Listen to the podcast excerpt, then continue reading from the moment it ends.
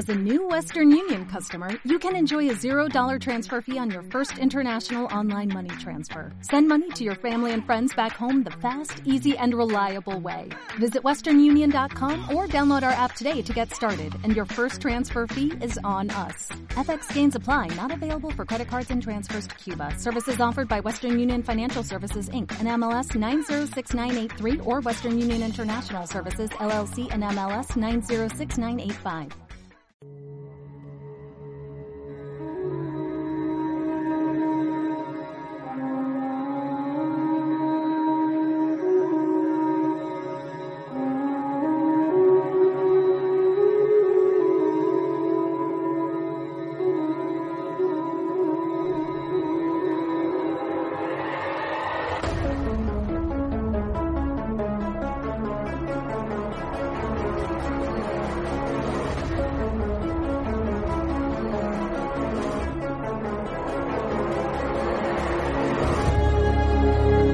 Saberlo todo. Nos da miedo pensar que solo sabemos algo.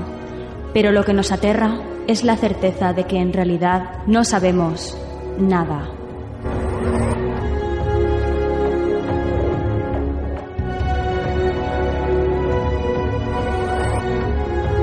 Sígueme por los canales que atraviesan la oscuridad. Remaremos sin descanso. Iluminaremos juntos los caminos de la noche, abriéndonos paso por el canal del misterio.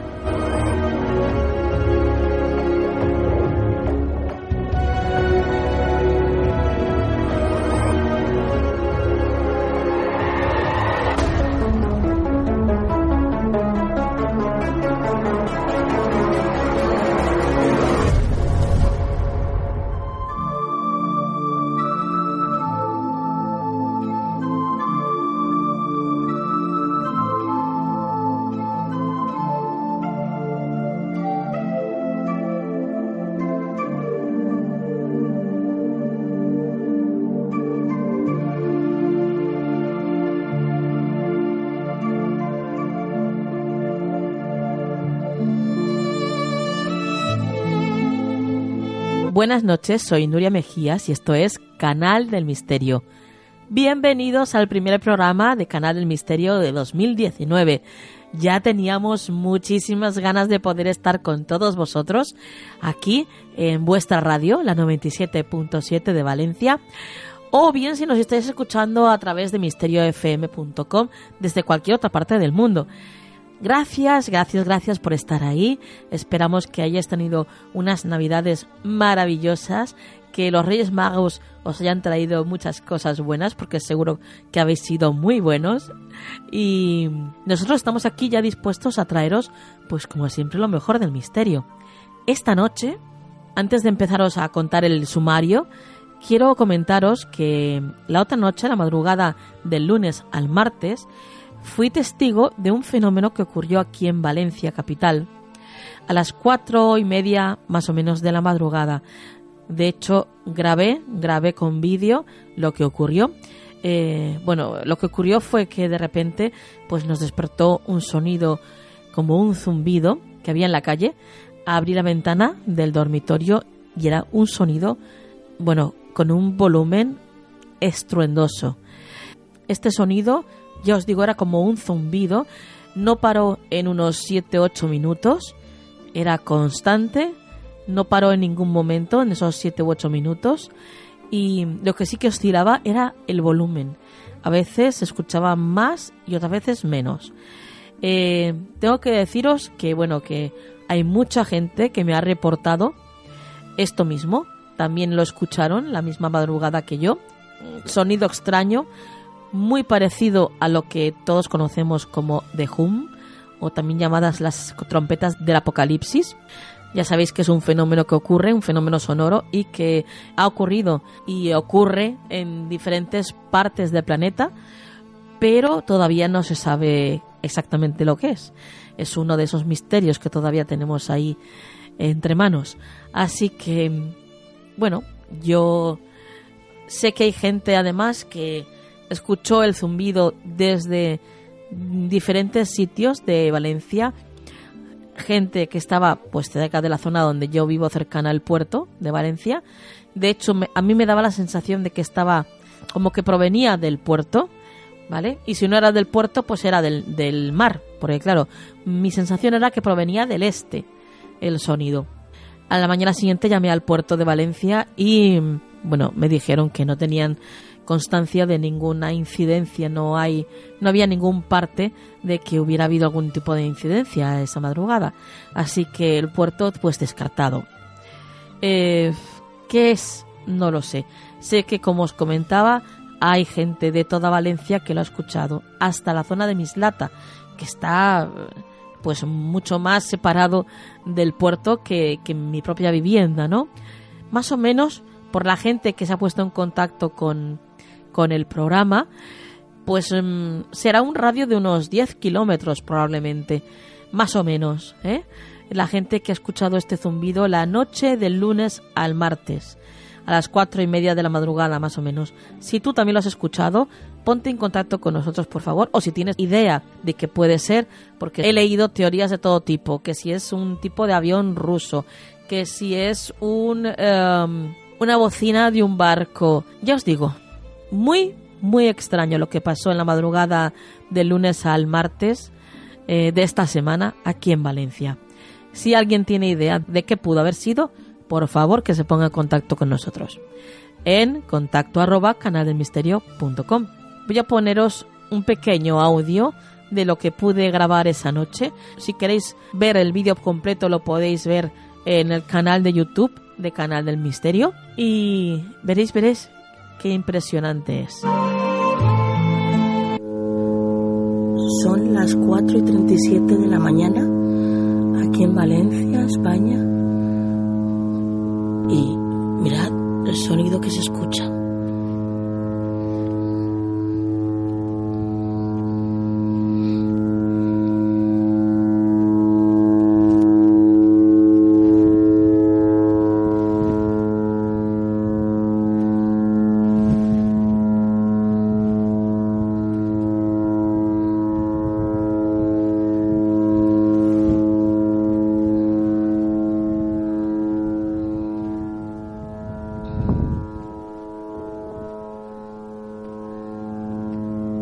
De más volumen a menos.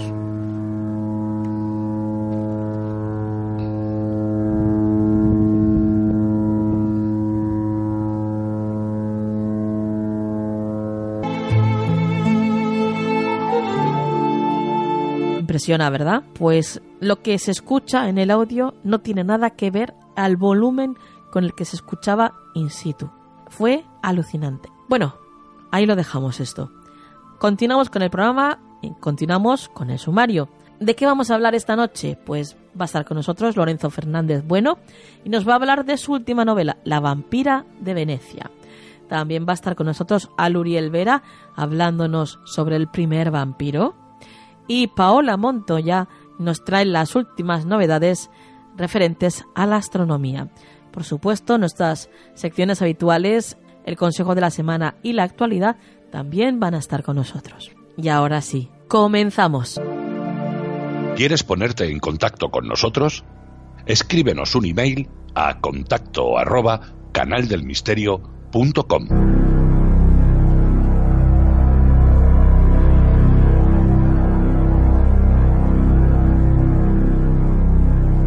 Esta noche comenzamos el programa, este primer programa de 2019, con, bueno, pues yo creo que con el mejor invitado que podíamos tener, Lorenzo Fernández. Bueno, buenas noches, Lorenzo. ¿Qué tal, Nuria? Pero eso es porque me quieres mucho. Hombre, tú sabes que sí. es mutuo, es mutuo. Feliz 2019, ¿eh? eso es lo primero. Sí, sí, sí, ya, igualmente, feliz 2019. Esperemos que que este 2019, bueno, yo mira, como dicen, virgencita, virgencita, que me quede como estoy, que se quede como 2018 y 2017, no voy a pedir nada más, no vamos a ser ambiciosos. bueno, Lorenzo, eh, has sido miembro de la tertulia eh, La Zona Cero del programa La Rosa de los Vientos en Onda Cero. Eh, eres director de las revistas Enigmas del Hombre y del Universo y de Año Cero, y en televisión has presentado pues varios espacios relacionados con el misterio y actualmente diriges y presentas el programa El Colegio Invisible. Eh, bueno, esto entre un, montón de cosas más, escritor, investigador, un montón de cosas más, porque tú nunca paras, ¿no, Lorenzo? Mira, me lo estás contando y me estoy cansando. bueno, la verdad es que eh, soy, como se dice vulgarmente, un culo inquieto y sobre todo además un auténtico apasionado. En fin, que te voy a contar, Nuria, tú lo sabes, me conoces ya desde hace muchos años. Soy un auténtico apasionado de estas temáticas. No, no es una vocación, no es no es una profesión, es que es parte de mi vida. Por lo tanto, a mí me gusta mucho lo que son los misterios y me gusta sobre todo divulgarlos e intentar siempre buscar nuevas fórmulas ¿no? para, para esa divulgación. Y bueno, creo que el Colegio Invisible, que es un proyecto que empezamos en octubre del año pasado, y, que en un principio pensábamos que era una locura hasta que nos dimos cuenta de que no era un pensamiento, era una certeza, era una auténtica locura. Pero bueno, nos divertía tanto, tanto, tanto que hemos pensado que es otra forma ¿no? de, lo que es divulgar este tipo de temáticas. ¿no? Yo salía de, La Rosa de los Vientos de repente me di cuenta de que echaba mucho de menos el micrófono, pero no quería hacer un programa más, ¿no? Porque al fin y al cabo hay muchísimos programas que tratan de una forma tremendamente buena este tipo de temáticas, ¿no? Por lo tanto, queríamos hacer otra cosa y así surgió. Qué bien, qué bien. Y nosotros que nos alegramos, porque todos los disfrutamos, claro, por supuesto.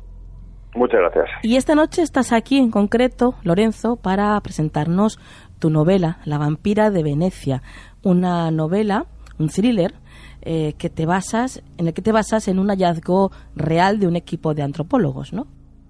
Sí, efectivamente. De hecho, es que, mira, te pongo en antecedentes, ¿no? Yo, eh, cuando varios compañeros que veía, ¿no? Que publicaban novelas, me preguntaban, ¿y tú por qué no escribes novela? Digo, bueno, pues porque no tengo nada que contar, ¿no? Y para mí, el tener algo que contar siempre tiene que partir de algo real, ¿no?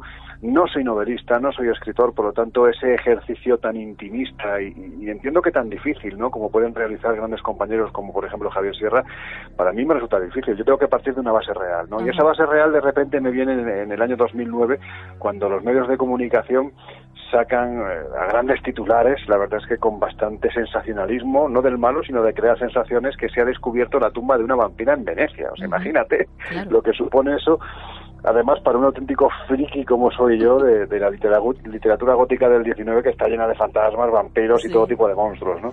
Claro, a mí aquello pues me despertó la curiosidad, empecé a leer y me di cuenta de que había una noticia lo suficientemente sustanciosa como para seguirla, ¿no? Lo que nos decía es que en la isla de Lazareto Nuevo, que está relativamente cerca de, Venecia, eh, varios arqueólogos, Mateo Borrini entre otros, habían encontrado una fosa común del siglo XVI, es decir, de la época de la peste. Lo curioso es que entre esos 1.500 cuerpos que había allí enterrados, solo había uno que tenía unas características muy singulares, ¿no? Y era el hecho de que había sido enterrado con un ladrillo incrustado en la boca. Mateo Borrini, que aparte de, de ser arqueólogo también es folclorista, llegó a la conclusión de que la persona allí enterrada había sido víctima ni más ni menos que de un ritual vampírico cuando todavía estaba con vida, es decir, se le había introducido ese ladrillo, se le había desencajado la mandíbula, se le había sometido a todo tipo de, torturas cuando esta persona estaba con vida. ¿Por qué? Bueno, pues porque se pensó que estaba poseída por el demonio y que era un, vampiro. Claro, a mí aquello me pareció entiéndeme lo que te voy a decir, tan delicioso, o sea, la historia me pareció tan bien construida que dije, esto tiene algo, ¿no? Y empecé a tirar, a tirar, a tirar, y así surgió La vampira de Venecia. Una novela en la que nos haces viajar por tres épocas diferentes. Sí, sí, porque eh, tiene mucho de homenaje, ¿no? Y lo vas a entender enseguida. Por un lado está el presente, ¿no? El presente, pues, eh, en el que un arqueólogo mm, tirando de este descubrimiento real se va metiendo en una aventura, pues, que, que, evidentemente no voy a hacer spoiler, pero claro, cuando uno conoce la, la, la vida de este arqueólogo, pues es consciente de que no va a terminar especialmente bien, ¿no? Ya. esa es la época actual, ¿no? Luego tenemos la época del siglo XVI, ¿no? Cuando hay un señor que se llama Felice Peretti, para que eh, nos hagamos una idea, ¿no? En el siglo XVI y todavía hoy en Venecia la Iglesia no tiene un purpurado como tal, no, no tiene la representación de un obispo, de un arzobispo, de un cardenal. Lo que tiene es lo que se denomina como patriarca de Venecia. Y el patriarca de Venecia, por aquel entonces, era Felice Peretti, que acabaría siendo papa con el nombre de Sisto V. Bueno, pues este personaje está tremendamente vinculado a la historia que se va generando en ese siglo y que tiene ramificaciones con el periodo actual. Luego hay otro tercer tiempo, ¿no? Que es el siglo XVIII, con las terribles epidemias que se produjeron en la, en la Europa de entonces y que eran atribuidas ni más ni menos que a unos seres de los que se decía que eran inmortales. Y aquí sí lo he intentado recrear como si fueran una especie de diarios, ¿no? De los protagonistas de ese tiempo que van contando lo que les va sucediendo. ¿Por qué? Porque al fin y al cabo no deja de ser un homenaje al que para mí es uno de los libros más maravillosos de la historia de la literatura. Ya no te digo de terror, diría que de la literatura universal, ¿no? Que es el libro de Bram Stoker Drácula. Mm, sí, sí, desde luego. Ahí coincidimos, ¿eh? eh vamos a volver a, al, bueno, a uno de los protagonistas de, la novela, que es el, el Papa Sixto V, que, del que nos hablabas antes. Eh, este, este Papa es el, el más desconocido, tenebroso y oscuro que ha existido, ¿no? Sí, porque además tiene unas características y cuando te pones a escarbar te das cuenta de que ese tópico que dice que la ficción casi siempre supera con creces a la realidad es que en este caso, al revés, la realidad supera con creces a la ficción, en este caso es absolutamente real, ¿no? Sisto V llega al papado siendo ya muy mayor, ¿no? Y de hecho prácticamente se le considera un papa de transición. Esto que estoy diciendo es historia, ¿no? No, es la novela. Se le considera un papa de transición. Lo que ocurre es que los propios purpurados, cuando deciden eh, realizar la fumata blanca y nombrar al nuevo representante de Pedro de la Tierra, pues resulta que este hombre, como si se hubiera tomado 20 Red Bull, recobra una vitalidad brutal, empieza a pegar saltos y quienes están allí alucinan, dicen, pero bueno, este señor qué le ha pasado con lo decrépito y lo ancianito que estaba. Bueno, pues no, ese hombre resulta que no solo cobra vigor, sino que además se mantiene durante bastantes años en el papado. ¿Qué es lo que ocurre? Que Sisto V empieza a madurar la posibilidad de que más allá de esta vida no haya nada. Es decir, empieza a dudar de su, de su propio dogma de fe, que es la creencia en un cielo y en una eternidad, ¿no? En una eternidad en un paraíso. Y él empieza a dudar. Y no solo eso, empieza a pensar que a lo mejor de haber algo va a estar repleto de esos demonios contra los que él ha estado combatiendo toda su vida, que le van a esperar con los brazos abiertos y además el aire calentito encendido, ¿no? Bueno, pues en ese instante, Sisto V, Felice Peretti, cuya familia procedía de las zonas, las remotas zonas del este de Europa, empieza a intentar protegerse. Y lo primero que hace, y eso se puede comprobar hoy en día, es colocar un símbolo tan sumamente pagano como es un obelisco en el corazón de la cristiandad. Si uno va hoy en día a la plaza de San Pedro del Vaticano, se dará cuenta de que en el corazón hay un obelisco egipcio. Bueno, ¿eso qué hace ahí? Bueno, pues incluso además no solo borra los jeroglíficos, sino que en la pilastra sobre la que se eleva este, este obelisco coloca la siguiente inscripción. Cristo as af omni malo prevensuan defendit que Cristo proteja a su pueblo de todo mal. Es decir, él coloca este obelisco en la creencia de que en el antiguo Egipto, donde la magia se podía prácticamente palpar, ¿no? Cualquier objeto, cualquier amuleto estaba revestido de magia, los obeliscos se utilizaban para evitar la entrada durante la noche de los demonios que, según contaba la tradición, venían camuflados con la arena del viento nocturno. Y esto lo sabía Felice Peretti y por eso coloca ese obelisco en el corazón de la cristiandad. Pero es que además, siendo consciente de que se va a morir, lo que hace es orquestar una serie de expediciones y envía a varios emisarios a las zonas del este de Europa porque se dice que en estas zonas del este se están produciendo una serie de epidemias que están provocadas por unos seres de los que se dice que son sicarios del demonio, pero que son inmortales. Y él busca la inmortalidad a toda costa. Tanto que llega a rodearse de nigromantes, alquimistas, magos. Sí, bueno, esto, de hecho, yo creo que era un elemento común en aquella época, ¿no? Si, fíjate, gente tremendamente beata, como pudo ser el rey Felipe II o su sobrino Rodolfo II, el, emperador Rodolfo II, que trasladó la corte a Praga, es que la gente que, que, sí, que sí, que bebía de las fuentes oficiales de la fe católica apostólica romana, pero luego se rodeaban de magos, alquimistas, nigromantes, en fin, toda la ralea extraña heterodoxa que podía haber en su tiempo, porque también bebían del conocimiento vamos a decirlo así, más oculto, ¿no? O lo que suponía eh, un cierto ocultismo para esa iglesia ultraortodoxa que pretendía, como fuera, acabar con este tipo de creencias, ¿no? Bueno, vamos a volver a la novela, a la vampira de Venecia y cuéntanos un poco sobre su protagonista, ¿cómo es? Uf, ¿cómo es? pues es un personaje, ¿cómo decirlo? Complicado, complicado. Fíjate, cuando, cuando me preguntan por el personaje de la, de la novela, em, el, protagonista yo siempre tiendo a, decir que, bueno, pues que tiene muchos guiños míos, ¿no? Es decir, es lógico que cuando uno escribe un libro de estas características, pues no dejas de nutrirlo de lo que son las experiencias personales, ¿no? Y en este caso Mauricio Roncalli, que es como se llama este, este protagonista, pues es un hombre que da clases en la Universidad de, de Roma eh, da clases de arqueología medieval y postmedieval, es un hombre bastante erudito, pero con muchos demonios dentro, ¿no? Demonios incluso de, desde la época más infantil en la que a su madre la someten a una tortura terrible y él es consciente, porque lo ve, de lo que está ocurriendo, ¿no? Entonces, a partir de ahí, bueno, él se encuentra con un hallazgo que le facilita el que es su auténtico mentor en la universidad, el profesor Adriano Toscanelli, que es un personaje bastante trambótico, no muy histriónico, para que os hagáis una idea, sería lo más parecido a una especie de Jack Nicholson en El Resplandor, ¿no? Pues una cosa parecida, un personaje con unos cambios de humor terribles, ¿no? Y que a la postre será fundamental en toda esta historia. Bueno, pues él es el que le abre a Mauricio eh, las puertas de este gran descubrimiento que hará que él se empiece a preguntar muchas cosas, porque le hará recordar a su vez eh, circunstancias que se produjeron en el pasado y siguiendo los eslabones de esta cadena, pues eh, descubrirá precisamente esa historia, ¿no? La historia de Sisto V y de la búsqueda de, la inmortalidad por parte de este Papa. Lo que pasa es que, en fin, hay gente que no está tan encantada de que ese arqueólogo esté realizando esa búsqueda y a lo largo de las páginas irá encontrando todo tipo de vicisitudes. Una novela muy documentada que, que además en la que tratas uno de tus temas preferidos como es el vampirismo, ¿no? Sí, lo que pasa es que siempre lo digo, es una novela de vampiros pero sin vampiros, ¿no? Por lo menos sin vampiros tal y como nosotros lo reconocemos. Es decir, aquí no va a haber un personaje de elevada estatura, cuerpo más o menos atlético, larga capa y apariencia de, aristócrata transilvano. No, aquí estamos hablando de otro tipo de, si podemos denominarlos así, vampiros. Tenemos que pensar que el, concepto vampiro realmente no aparece hasta bien entrado el siglo XVIII. ¿no? Anteriormente tenían diferentes nombres, Brucolacos, Burgalax, pero el, principal que era por el que eran reconocidos era el, el, nombre de Masticatione Mortuorum, ¿no? los, los masticadores de mortajas. ¿Por qué?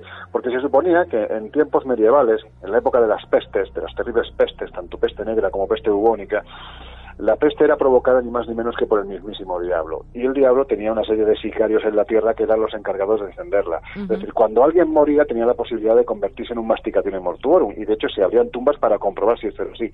Las características eran las siguientes. Cuando abrían las tumbas se encontraban el cadáver con la mortaja dentro de la boca. De ahí lo de masticador de mortajas. Se suponía que de esta forma cobraba vida, cobraba vigor para poder salir al exterior y de esta forma atacar a los vivos y extender las terribles epidemias. Esta es la imagen que tenemos del vampiro, un ser absolutamente grotesco, un ser que no tiene nada que ver con lo que nos ha transmitido el, cine y que sí tiene más presencia de esa forma, de la forma más antropológica dentro de ese libro. Claro.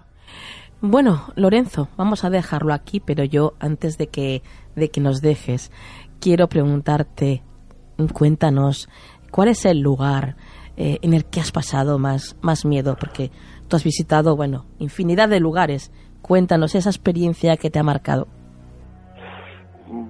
¿Sabes lo que pasa, Nuria? Que es que yo soy muy cobarde, soy especialmente cobarde, con lo cual te podría decir muchos.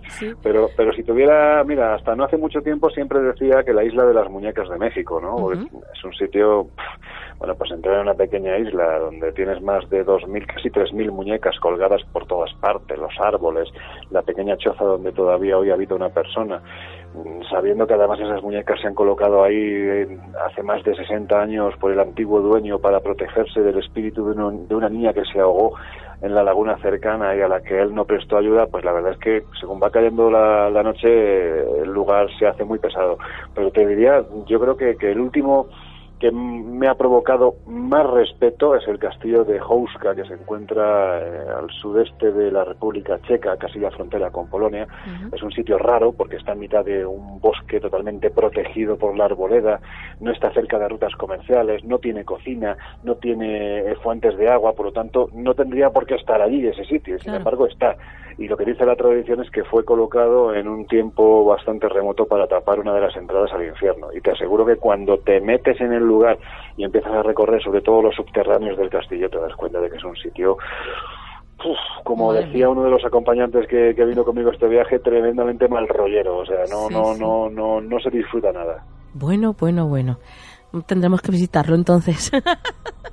sí, bueno, la verdad es que, en fin, eh, nosotros no somos de ir al kiosco y a la playa, ¿no? No, no, no. Así es, así es. Bueno, Lorenzo, La vampira de Venecia, editado por Almuzara. Desde luego, absolutamente recomendado por Canal de Misterio. A mí me ha encantado la novela, desde luego tengo que decirlo. Y, y, por supuesto, a vosotros, todos los oyentes que ahora mismo nos estáis escuchando, ya sabéis que no puede faltar en vuestra biblioteca del misterio. Lorenzo, actualmente he dicho que estabas, dirigías y presentabas el programa El Colegio Invisible, pero no he dicho, creo recordar, dónde se puede escuchar. Es en Podium Podcast, ¿no? Exactamente, sí, se puede encontrar a través de la plataforma Podium Podcast que pues eh, para que quien no lo conozca es la plataforma, ahora mismo sería una especie de Netflix de los podcasts, ¿no? Es la plataforma que, que incluso tiene un premio Ondas, es, en fin, es la que puso en marcha hace unos años el grupo Prisa. Y pues la verdad es que estaba muy a gusto, pero en fin, que con poner el Colegio Invisible tanto en las diferentes plataformas como puede ser Evox, iTunes, ahí nos pueden encontrar también, o sea que sin ningún tipo de problema nos pueden encontrar. Muy bien, pues Lorenzo, un placer haber empezado el año contigo y esperamos tenerte dentro de muy poquito de nuevo. Pues Nuria, lo mismo te digo, ha sido un placer y de verdad, como siempre, muchísimas gracias por acortar, por acordarte de, mí para poder contar, bueno, pues estas historias que al fin y al cabo casi casi es como si fueran ya un diario de vida, ¿no? Parte de mi propia vida. Así que muchas gracias. Buenas noches. Igualmente, hasta pronto, chao. Búscanos en las redes sociales Estamos en Twitter, Facebook, Google Plus, Instagram y Tumblr. Somos Canal del Misterio.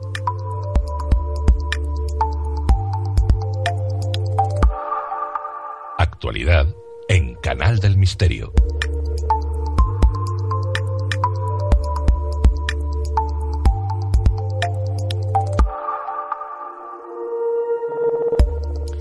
Pues ya nos encontramos en la primera actualidad de este 2019 y ya está con nosotros María Toro. Buenas noches, María. Buenas noches, Nuria, y feliz año para todos. Feliz año para ti también, María. Eh, vamos, porque hoy nos traes un montón de, Vamos rápido porque nos traes un montón de noticias para, para este comienzo de año. Vamos con, con un breve resumen que has hecho de los acontecimientos que se prevén que ocurrirán a lo largo de este 2019 y algunos de ellos además mencionados por la revista Nature. La primera, la primera noticia está relacionada con la visita a la Antártida, ¿verdad? Así es, Nuria. Este mes científicos de Estados Unidos y el Reino Unido comenzarán la más ambiciosa misión en 70 años para estudiar el posible colapso del remoto glaciar Twist el proyecto es a cinco años y dará pistas sobre el cambio climático. Utilizarán para esto desde sensores en focas a vehículos autónomos. Eh, también va a ocurrir algo con el acelerador de partículas. Sí, en el primer trimestre se espera la respuesta de Japón para albergar el nuevo colisionador de partículas que tiene un costo de 7 mil millones de dólares y reemplazará al actual del CERN en Suiza. Por cierto, Japón es el único país interesado en él. Se va a iniciar también una nueva búsqueda. Buscan enfriar el planeta. Se llama experimento de perturbación controlada estratosférica y los científicos responsables de este proyecto plantean rociar partículas de tiza en la estratosfera para que en un futuro éstas puedan contribuir a enfriar el planeta. Podría llevarse a cabo tras la aprobación de un comité asesor independiente. Científicos en Canadá van a investigar el cannabis.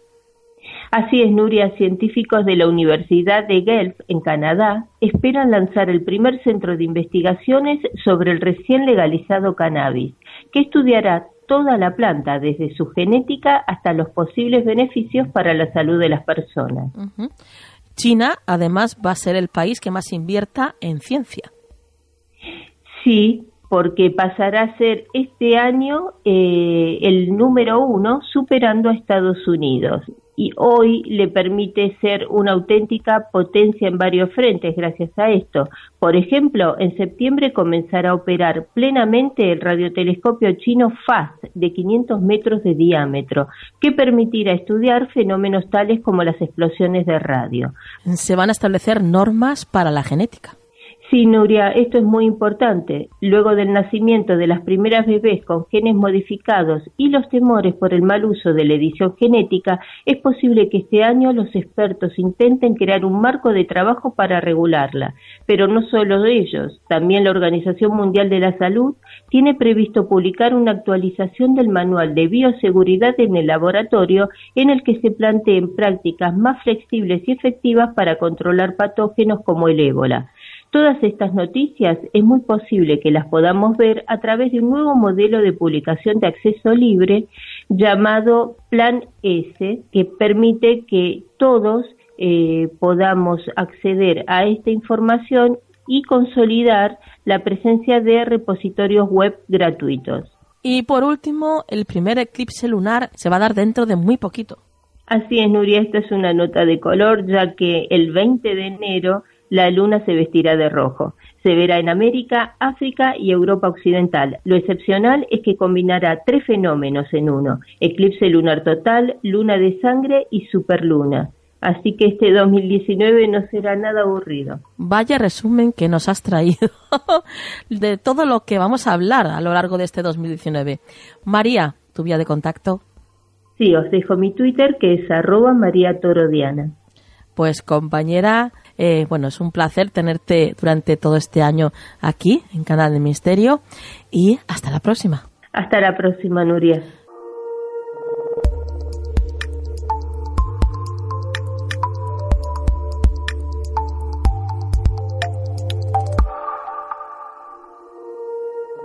¿Quieres ponerte en contacto con nosotros?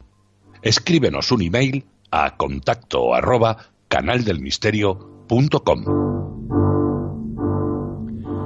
Continuamos con el programa y lo hacemos pues con las novedades que han habido durante este nuevo año, que además viene cargadito de muchísima información astronómica y por supuesto, para ello está con nosotros nuestra compañera Paola Montoya. Buenas noches, Paola, y feliz año. Buenas noches, Nuria. Feliz año a ti, feliz año a todos tus oyentes también. Espero que este año pues se hagan los deseos realidad de todos y pues preparados ya para empezar este año con muchas noticias de astronomía. Como contaba, el año nuevo nos viene cargadito de mucha información, Paola. Hay un montón de noticias y, y, y entre muchas de ellas pues pudimos ver, por ejemplo, en los medios de comunicación las impresionantes imágenes de un cráter de hielo en Marte. Cuéntanos eh, los detalles sobre esto. Correcto, Nuria. Mucha actividad alrededor de la Navidad en materia del espacio y como bien lo indicas, una de esas noticias que se dio a conocer en los medios durante la Navidad fueron las imágenes de este cráter eh, eh, que se llama cráter Korolev en Marte. Está situado cerca del polo norte del planeta rojo y fue fotografiado por la misión Mars Express de la Agencia Espacial Europea. Las impresionantes imágenes, eh, lo más impresionante de ello, Nuria, es que se puede apreciar que el cráter Korolev está lleno de hielo. Eh, se sospecha que más o menos tiene un espesor de unos dos kilómetros aproximadamente. Este cráter tiene 82 kilómetros de ancho, o diámetro, se llama así en honor al ingeniero y diseñador de naves espaciales Sergei Korolev, un arquitecto del programa espacial de la Unión Soviética. Korolev trabajó en las primeras misiones interplanetarias a la Luna, a Marte y a Venus de la nación soviética en su tiempo, y también pues en el programa Sputnik, aquel, eh, eh, aquel que lanzó el primer satélite artificial al mundo. Recordemos, Nuria, que la misión eh, Mars Express de la ESA es el primer proyecto de la agencia que es específicamente para viajar a otro planeta. Se lanzó el pasado 2 de junio del año 2003 y entró en la órbita de Marte el día de Navidad de ese mismo año. Desde entonces eh, ha realizado importantes aportaciones en términos de información y pues ahora también estas asombrosas imágenes que hemos recibido y esta en concreto pues fue compuesta a partir de varias tomas de muchas otras imágenes que las eh, fueron realizadas por la cámara de alta resolución que lleva la Mars Express. Eh, oye, una noticia que también he estado viendo en estos días en los medios es que están desapareciendo los anillos de Saturno. ¿Es cierto esto? Pues fue la triste noticia que circuló por las redes antes eh, de la semana, la semana previa a la, a la Navidad, eh, los distintivos anillos de, de, Saturno, ese maravilloso planeta que capta la imaginación de todos. Bueno, si es que inclusive hasta los niños más pequeños reconocen a Saturno por esa, por esa característica que es su, su atractivo. Pues parece que es cierto que están desapareciendo y no serán más eh, dentro de 100 millones de años, que es el cálculo que se ha realizado. El anuncio lo hizo la NASA, pero estudios al respecto ya se han llevado a cabo desde los años 70. Ya para ese entonces las ondas espaciales Voyager 1 y 2 exploraron eh, Saturno y ya habían observado este fenómeno. La novedad, sin embargo, Nuria, es que la NASA ha confirmado que ahora eh, la velocidad a la que se están desintegrando los anillos es más alta que la que se previó en, a través de la información que brindaron las ondas en aquella oportunidad. Tomando en cuenta, Nuria, que, Saturno pues tiene una edad aproximada de 4 mil millones de años, el tiempo de vida estimado para los anillos, el que te, dije anteriormente, es un tiempo pues relativamente corto en términos astronómicos. Así que pues esta belleza distintiva de Saturno parece que va a ser algo relativamente fugaz. Lo que está provocando la lenta desaparición de los anillos es el propio Saturno, pues su gravedad arrastra los anillos hacia él bajo la influencia de su campo magnético y pues estos al estar formados principalmente por fragmentos de agua congelada, pues se están desvaneciendo en forma de lluvia polvorienta de hielo que se precipita hacia el planeta. Y fíjate, Nuria, que aunque existen varias teorías sobre los orígenes de los anillos, la más aceptada es la que indica que podrían haberse formado cuando unas pequeñas lunas heladas que orbitaban alrededor chocaron. Y después de una etapa de eh, estabilización, después de la colisión, pues empezó este proceso eh, de degradación de los anillos. Y pues que si la humanidad sobrevive hasta ese entonces, pues tendremos todavía mucho tiempo para poder apreciarlos. Oye, ¿y qué hay de cierto en eso de que hay un nuevo planeta dentro de nuestro propio sistema solar? Pues se trata de un objeto descubierto por el telescopio japonés Subaru, que tiene un diámetro de 8 metros, está situado en Hawái y cuya información fue posteriormente confirmada por el telescopio Magallanes del Observatorio chileno en Las Campanas. El nuevo objeto es un planeta enano situado a 120 unidades astronómicas del Sol. Esto es, Nuria, unas 120 veces la distancia de la Tierra al Sol. Se le ha denominado far out, que en inglés significa eh, remoto, y de momento pues solo se ha podido determinar su distancia del Sol, su diámetro aproximado y su color este pues presenta una, una coloración rosada. El descubrimiento lo, lo, informó, lo dio a conocer el Centro de Planetas Menores de la Unión Astronómica Internacional, después de haber pues realizado las confirmaciones correspondientes que ellos hacen, y se dio a conocer que este nuevo planeta enano mide aproximadamente 500 kilómetros de diámetro, como mencionamos anteriormente, tiene un, tono rosado. Esta coloración, según los expertos, pues podría indicar que hay presencia de hielo. También se informó pues que este planeta, eh, eh, su órbita alrededor del Sol es de aproximadamente mil años. Una particularidad en este pequeño objeto, Nuria, es que también presenta una característica en su órbita eh, la que parece estar influida por otro objeto más grande, el tan buscado planeta nuevo, planeta X, que ya habíamos mencionado eh, en este espacio el año pasado cuando hablamos del descubrimiento de otro planeta enano, el planeta Goblin, y pues este planeta 9 eh, podría estar detrás de las influencias que reciben en las órbitas estos planetas enanos, más allá de Plutón, obviamente. recordemos que ahora nuestro sistema solar, Nuria, cuenta pues con ocho planetas y cinco planetas enanos según la clasificación. ¿Y qué nos puedes contar, Paola, sobre ese otro objeto que ha salido también en las noticias denominado Ultima Thule? ¿Qué nos puedes contar sobre él? Sí, Nuria, resulta que se ha podido eh, sobrevolar y tomar imágenes del objeto más distante que de momento se haya podido explorar de manera directa. Se trata del objeto denominado Ultima Thule, como ya lo mencionaste, y fue presentado al mundo hace apenas el día 1 de enero. El acercamiento lo efectuó la sonda New Horizons de la NASA, que desde 2006 fue enviada a explorar principalmente Plutón, eh, todo lo que son sus satélites y el cinturón de Kuiper. Y es precisamente en este último donde se, se localizó este singular objeto. El cinturón de Kuiper, Nuria, es un conjunto de objetos que orbitan alrededor del Sol, es como una, como una banda, y se encuentran más allá de Plutón. Ultima Thule parece ser un objeto clasificado como un cuerpo bilobulado, formado por la acreción, o sea, el acercamiento de dos bloques menores y, se encuentran más o menos a una distancia de 6.600 millones de kilómetros de la Tierra. Objetos como Ultima Thule pues son formaciones eh, de bloques enormes que se agregaron para formar los planetas rocosos del sistema solar en sus inicios. Y esto lo sabemos, Nuria, eh, eh, por la forma y composición que presenta Ultima Thule, ya que concuerda con estos modelos de formación y se llaman planetesimales. Este término es con el que se denomina a estos objetos que se forman antes de clasificar algo como un planeta. Con esto podemos deducir pues que Ultima Thule es un bloque pues que, ha permanecido en el mismo sitio desde los primeros tiempos. Se, se, juntaron estas dos rocas y, no ha evolucionado desde entonces.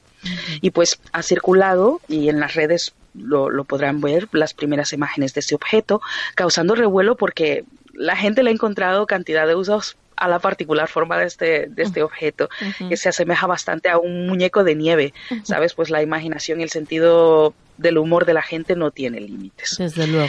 Esa, Sí, esa fue una imagen recogida eh, por la sonda, creo que fue a una distancia de más o menos unos 50.000 kilómetros. Se hizo con una resolución de 140 metros por píxel este objeto Ultima Thule Nuria mide eh, en su totalidad 31 kilómetros de largo y está compuesto, como te mencioné anteriormente, por dos rocas. Tiene más o menos una forma esférica. Están conectadas por un, por un cuello que las une. La más pequeña se sabe que, mm, que mide 14 kilómetros de diámetro y la más grande 19.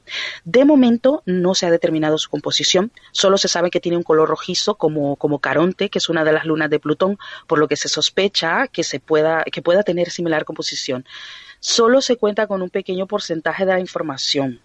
¿Vale? De momento, eh, eh, la que ha podido enviar la sonda, pues la distancia que, a la que se encuentra la New Horizons en este momento de la Tierra es bastante considerable y poco a poco pues iremos recibiendo más información que pues estaremos eh, compartiendo con todos tus oyentes. La verdad es que es impresionante la cantidad de noticias que hemos tenido en poco tiempo, ¿eh? Es impresionante, Paola. Y ya para terminar, y no por eso menos importante, por supuesto, China logra llegar a la cara oculta de la Luna.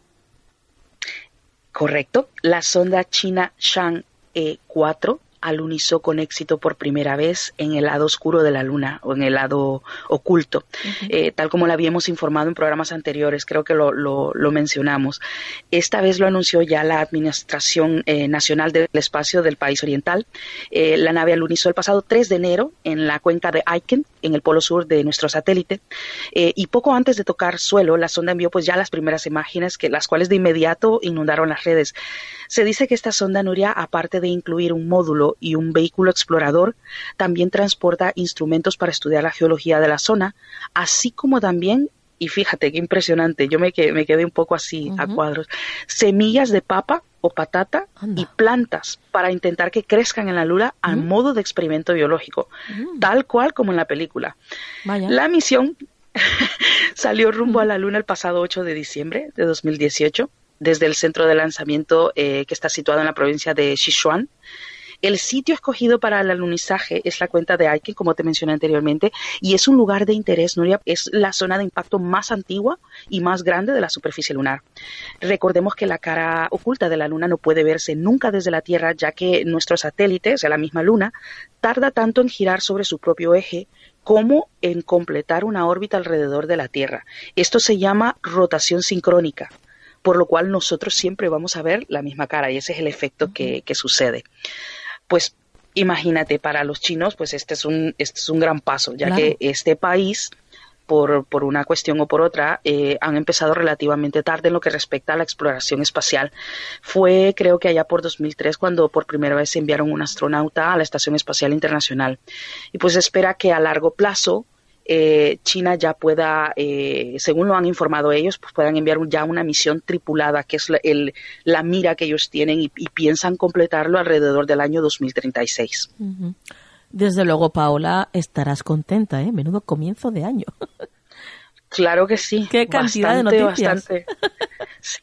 Y todas impresionantes. Es que vamos una tras otra y y eh, emocionada, yo, yo cada vez más entusiasmada con todas estas noticias, tú sabes, pues cada semana tenemos algo nuevo básicamente. Y todo esto pues viene a contribuir eh, al conocimiento general del universo. Y esto pues nos ayuda a comprender evidentemente eh, cómo funciona, cómo se desarrolla nuestro propio planeta, nuestro hogar. ¿Tu vía de contacto, Paola? Muy bien, pues pueden encontrarme en Twitter como arroba geraldina29 y en Facebook en mi página personal eh, Paola Montoya Online y en la Administración de Astronomía en tu bolsillo. Pues compañera, hasta la próxima. Hasta la próxima a todos. Muchas gracias.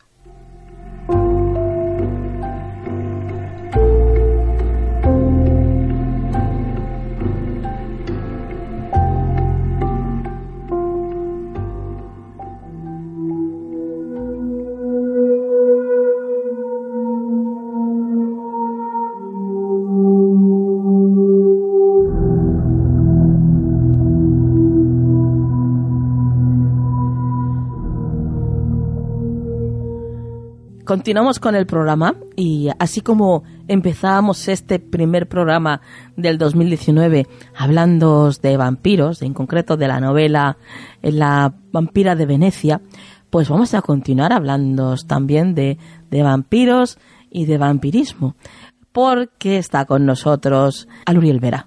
Buenas noches, Aluriel. Hola, Nuria, buenas noches. Feliz año. Feliz año, Nuria, feliz año. ¿Qué tal? Bueno, pues ¿qué tal las fiestas tú? Bien, tranquilitas en familia y nada, empezando el 2019 con muchas ganas de, investigar y de seguir aprendiendo. Qué bien. Qué bien, qué bien. Bueno, pues así como tenemos ya tantas ganas de empezar y de, bueno, pues de, volver a sentir esto que es el, misterio, ¿no? Y, y, el miedito que también nos gusta, la verdad, las cosas como son. Nos gusta muchísimo. Nos encanta sentir miedo. Bueno, continuamos con el, con el tema que nos traes esta noche, Luriel, que, que como decía, pues nos vas a hablar de, un vampiro muy peculiar, ¿no? Sí, Nuria, de Jurek Grando, el primer vampiro documentado de la historia. Mm, cuéntanos, cuéntanos. Pues fíjate, Nuria, conocemos este caso gracias al escritor Johann Bayern von Balbasor, debido a que en su fantástica obra en alemán, Ered der Gersotum Crane, espero haberlo dicho bien, eh, en español La Gloria del Ducado de Crane, publicada en 1689 y que consta de 15 tomos, en ella cuenta las costumbres de Istria y Eslovenia del siglo XVIII y especialmente narra sus creencias acerca del vampirismo, de su existencia y del personaje misterioso del que hablamos esta noche, el primer no muerto, el cual provocó la epidemia de vampirismo que asoló Istria en 1672. Bueno, pues cuéntanos, Aluriel, quién fue este personaje y cómo empezó el origen de esta historia. Sí, Nuria. Yuri Grando fue un habitante de Krink del que realmente se sabe muy poco de su vida y que podría haber pasado por un campesino más si no fuera por la obra de Balbasor, en la que relata que cuando Grando vivía en el pueblo tenía fama de estrigón o hechicero. Y es que los lugareños que vivían en las zonas rurales de la península de Istria creían eh, en un tipo de vampiro conocido como Estrigón o Bedabek. Decían de ellos que eran brujos que se alimentaban de sangre de niños durante su vida y cuando morían se convertían en estrigón, es decir, en no muertos, que deambulaban por las aldeas al caer la, medianoche. Justamente, Jure Grando aparece en las obras de Balbasor y cuenta que después de morir en 1656, siendo enterrado en el cementerio del pueblo, poco tiempo después, las personas de la zona empiezan a hablar. Decían que veían al difunto vagando por las noches. Al parecer, Jure Grando aparecía con una sonrisa diabólica y ensangrentada, llamaba a las puertas sin que nadie le abriera, por supuesto, y a los pocos días alguna persona que vivía en la casa fallecía. Incluso la misma viuda de Grando se quejaba de que hacía acto de presencia por las noches en su alcoba le hacía sumirse en un sueño profundo y succionaba su sangre. Así transcurrió el tiempo, y durante 16 años estuvo aterrorizando a su viuda y a los vecinos de la localidad de Crin, o así lo creyeron los lugareños. El historiador Balbasor también explica en su obra el ritual que seguían los estrigón. Era justo como lo hacía Grando. Entraban en silencio hasta las alcobas de las mujeres, cohabitando con ellas. Al parecer, según cuentan tanto el historiador como los lugareños, tenían predilección por las viudas, especialmente por las jóvenes y las más bellas. Otra costumbre del no muerto era llamar a la puerta de alguna casa y a los pocos días alguna persona de esa casa aparecía muerta. Balbasor también relata, eh, además, cómo acabar con un estrigón. Tenían que abrir la tumba y empalarlo con una gran estaca en el vientre. Bueno, bueno, bueno, bueno. Vaya historia. ¿Y cómo, cómo qué deciden hacer ante esto? Eh, deciden acabar con Jure Nuria. Pero antes de que esto ocurra, primero el padre Giorgio, el mismo que le dio sepultura, se acercó junto con otras personas a la casa de la viuda para saber si era verdad lo que se rumoreaba por el pueblo, por la aldea. Y para mayor sorpresa, encontraron a Grando sentado detrás de la puerta.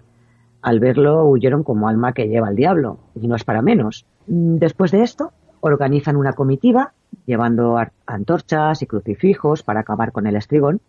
La comitiva fue al cementerio, desenterraron el ataúd y encontraron el cadáver perfectamente conservado con una sonrisa en su rostro.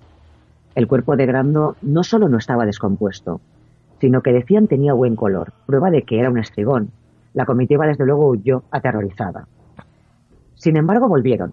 Volvieron a hacer otro intento, esta vez con el párroco. Llegaron allí, a la tumba de Grando, el párroco se agachó, le acercó la cruz, acto seguido dijo unas palabras refiriéndose a Dios, y el párroco afirmó que vio caer lágrimas de los ojos del no muerto. Un hombre que acompañaba a la comitiva, al ver que no acababan con él, intentó clavarle una estaca de espino, pero curiosamente su cuerpo rechazaba la estaca, como manda la tradición, y no pudo atravesar la carne del no muerto. Y finalmente Nuria, uno de los hombres, cogió una piqueta y decapitó a Grando. Cuentan que en ese momento el vampiro lanzó un grito estremecedor y la sangre salió a borbotones manchando a los nueve presentes. La comitiva volvió a cubrir la tumba con tierra de nuevo y ese fue el fin de Yure Grando. Un dato más, Nuria, su tumba no puede visitarse. El sepulcro de Grando no aparece en la localidad de Crane. Supuestamente, la iglesia sí conoce el paradero de la tumba, pero no quieren decir dónde descansa el estrigón. Bueno, digamos que es mm, pues una leyenda más, ¿no? De, del lugar. Pero este hombre existió, ¿eh?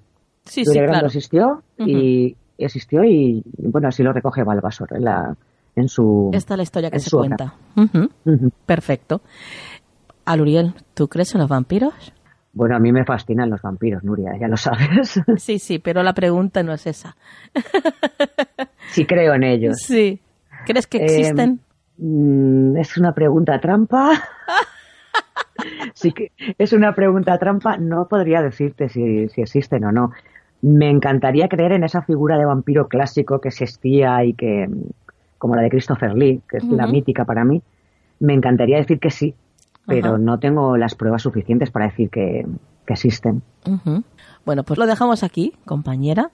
Bueno, la verdad es que eh, estamos encantados de haber empezado el año, pues eh, sabiendo, conociendo de tu mano la historia de este primer vampiro, ¿eh? Y bueno, antes de marcharte, tu vía, tu vía de contacto.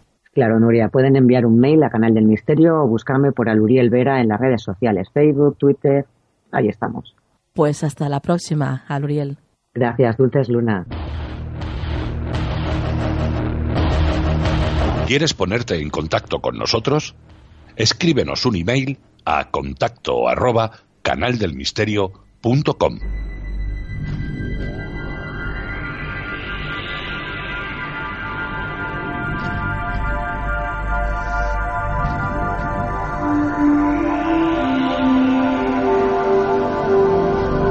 Consejo de la Semana en Canal del Misterio.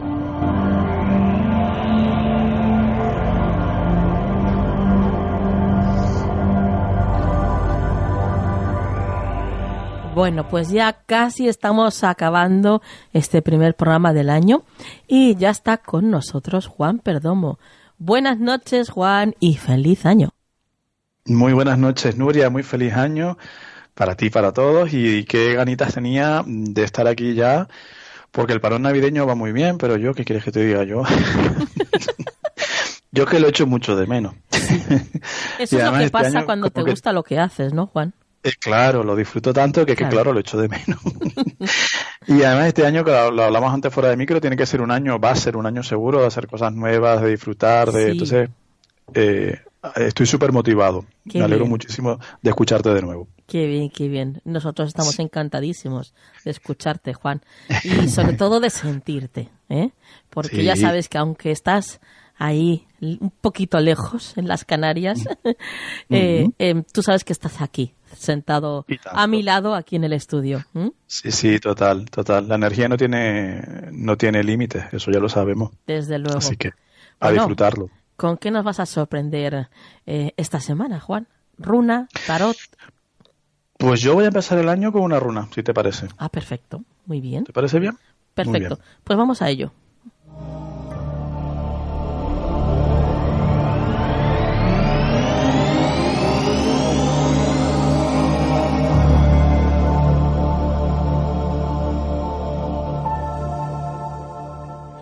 Dinos, Juan.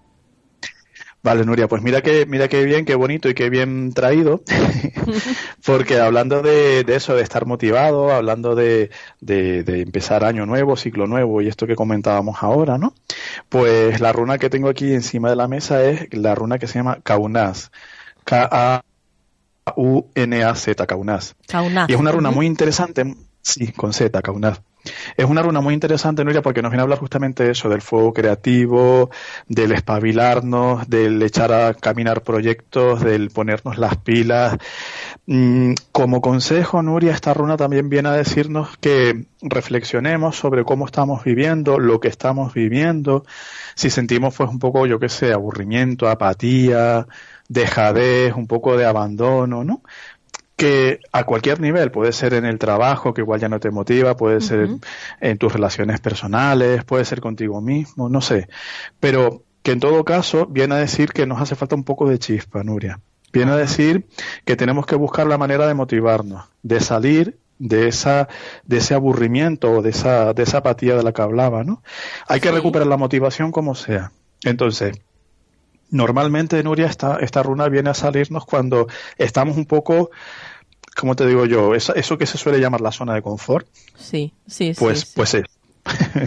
Pues eso, entonces hemos llegado a un punto en el que estamos relativamente cómodos, relativamente seguros, pero ya no nos sentimos igual. Quiero decirte, sí, puedo tener un trabajo, tengo una serie de relaciones, pero ya no lo cambio porque me da miedo. Claro, la comodidad lleva, lleva implícito el, el, bueno, pues eso, el acomodamiento y la, el estancamiento, ¿no?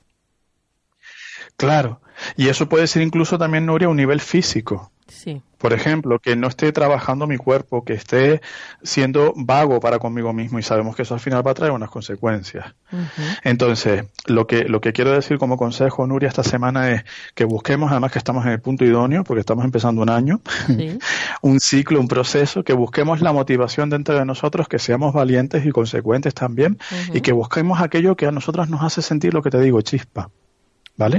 Y luchemos por eso. Y luego también como consejo o como orientación nos viene a decir que se nos van a poner delante muchas situaciones que vamos a ver claramente que nos están tirando, pero claro, el trabajo final lo tenemos que hacer nosotros. es, decir, la vida nos va a poner delante una serie de oportunidades para que cambiemos aquello que creamos que debemos cambiar. Pero al final somos nosotros los que tomamos la decisión de cambiarlo o de continuar como vamos. Entonces, esta semana va a ser una semana de replantearnos muchas cosas. Bueno, bueno, bueno. Perfecto. Y una buena semana para prender la mecha, ¿eh? Exacto, sí señor. para prender la mecha para todo lo que nos queda de año y porque y porque probablemente lo estemos necesitando, ¿no? nuestro nuestro ser interno ya nos lo está demandando. Vamos a hacer otras cosas, claro que sí. Bueno, Juan, tus vías de contacto. Claro que sí, pues para aprender la mecha conmigo nos, puede, nos pueden escribir un correo a farotarot.gmail.com y nos pueden encontrar como farotarot tanto en Twitter como en Skype. Compañero, hasta la próxima semana. Hasta la próxima semana, Nuria.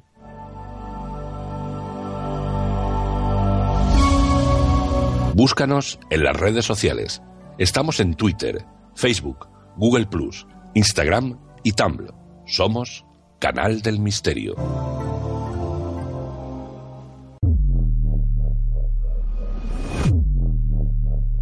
Llegamos al final del programa y lo hacemos deseando ya volver la semana que viene para poder estar de nuevo con todos vosotros.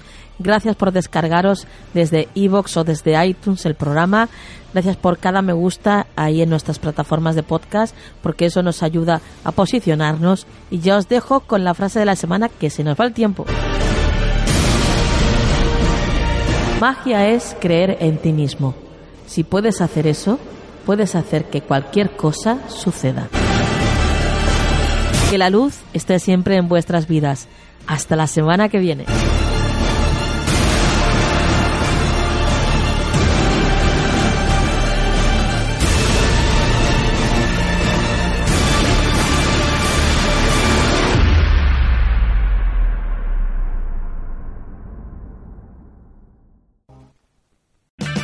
O'Reilly Auto Parts puede ayudarte a encontrar un taller mecánico cerca de ti. Para más información, llama a tu tienda O'Reilly Auto Parts o visita oreillyauto.com.